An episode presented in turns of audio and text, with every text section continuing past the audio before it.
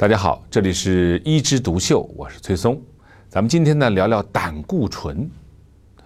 二零一五年，美国的新版的居民膳食指南里提出啊，现在已经不需要去限制我们居民的胆固醇摄入。而这句话一下就引起轩然大波啊！啊，以前我们说胆固醇是坏的东西啊，啊，你看这很多人吃饭的时候看到一个蛋，把蛋黄给扔了。啊，然后看到一块肉肥的给扔了，然后把精的啊瘦肉吃下去。你现在又说不要控制了，就说可以敞开了吃儿啊，让你就是完全可以不需要去节制。这到底怎么回事？我到底听谁的好呢？你以前是说那回事儿，现在又说这回事儿，无所适从。哎，为了搞清这个事儿呢，我们得先要知道什么是胆固醇啊，胆固醇到底有什么作用？既然坏的，干嘛我们人体要有啊？啊，那你就想想，以前不让你吃的是什么东西？首先不让你吃的是动物内脏，是吧？最多的脑子，什么肝脏、肾脏啊，说里面的胆固醇含量很高。哎，内脏的胆固醇含量为什么高啊？因为它本身胆固醇就是合成这种内脏的最主要成分呀。啊，你从小时候没有胆固醇，你怎么就合成这些器官呢？啊，不能合成这些器官，怎么这些器官起作用呢？胆固醇是合成细胞膜的主要成分，啊，很多很多的激素都是胆固醇转化合成来的。比如说，一个运动员，他今天要吃了兴奋剂，那个兴奋剂叫什么？叫类固醇。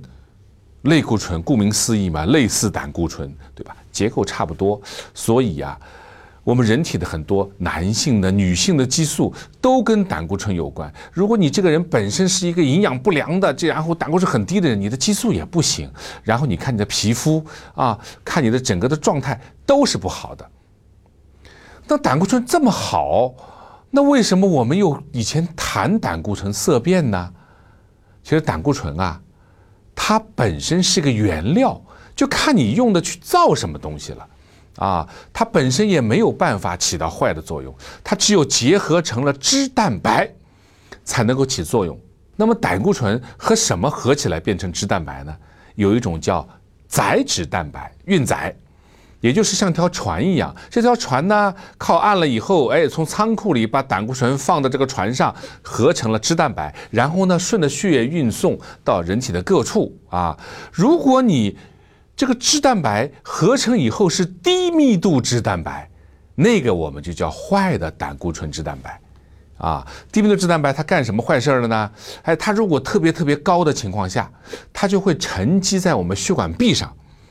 沉积在血管壁上，越积越厚，越积越厚，越积越厚呢，变成了一个外面有一层纤维帽，里面是一个脂核，一一包油的一个斑块。这个斑块如果形成啊，一点点一点点长大以后呢，它就突出到管腔内部，最后让这个管子当中狭窄，狭窄，万一有一个血栓过来了呢，塞住就变成了心肌梗死，变成了脑梗死、中风。所以呀，我们说动脉硬化的形成就和这个低密度脂蛋白非常的相关，啊，由低密度脂蛋白引起一系列的变化，所以我们要降的是低密度脂蛋白。人们也经常说，有毒蛇出没的地方就可能有结蛇毒的药草啊。你既然有坏的低密度脂蛋白，那肯定有好的脂蛋白啊。对，有一种叫高密度脂蛋白。它可以把过多的低密度脂蛋白呢运回肝脏去分解，啊，但是它是另外一种成分了，所以啊，胆固醇的高低并不直接决定动脉硬化，要看低密度脂蛋白的高低。所以我们可拿拿了一张这个血脂的化验单，我们可以看到很多成分啊，你看，比如说有总胆固醇。有甘油三酯，咱们一会儿再聊。有载脂蛋白，还有高密度脂蛋白，要有脂低密度脂蛋白。那么高密度脂蛋白呢，最好高一点；低密度脂蛋白呢，最好低一点。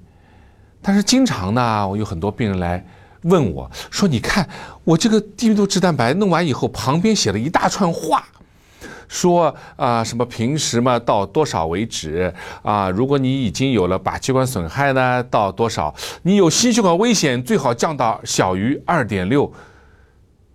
他说我已经有心血管危险了，因为就在数值的旁边写了心血管危险，但是他没有把这个这个报告的每一个栏上面的标志看清楚。前面这个栏是实验数据是多少多少多少，后面这个栏上面写的是参考值。他是说，如果你是这么什么情况达到什么标准，如果什么情况达到什么标准，并不是说你已经达到了心血管危险了。那反过来说，也就是说，低密度脂蛋白它的数值不是一成不变的。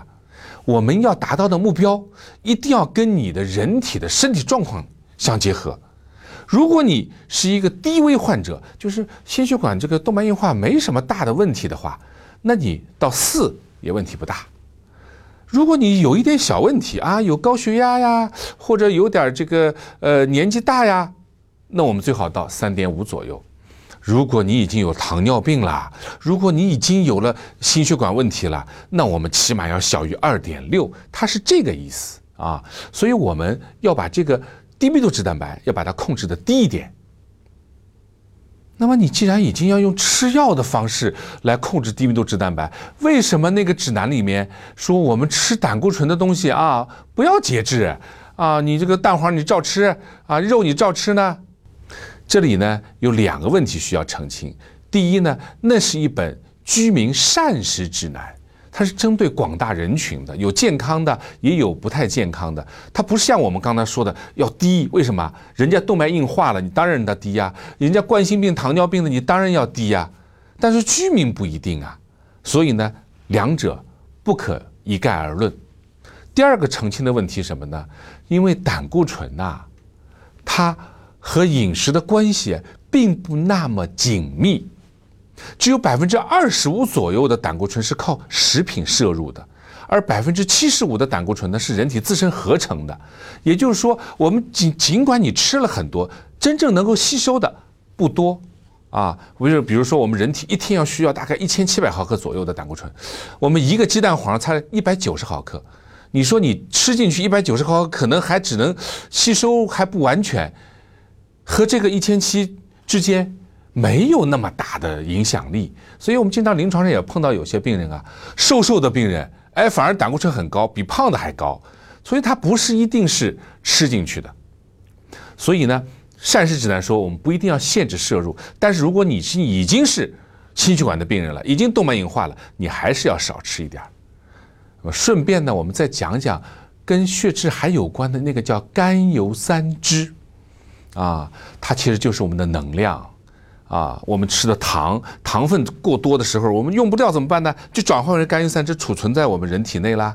啊，那个脂肪，那个油，啊，你说，呃，大家都是在这个呃深山老林里，如果没东西吃，是胖的容易死还是瘦的容易死啊？那当的胖的能够坚持啊，因为它能量足啊，它的甘油三酯高啊，对不对？但是过高也出问题了，什么问题啊？急性坏死性胰腺炎，那也是一个致命的疾病。啊，所以甘油三酯呢，虽然没有胆固醇那么重要，但是呢，它有引起另外一种疾病的可能，我们也不能掉以轻心。好，那我们今天呢，跟你聊了血脂、胆固醇、甘油三酯这点事儿啊，我们下次接着再聊。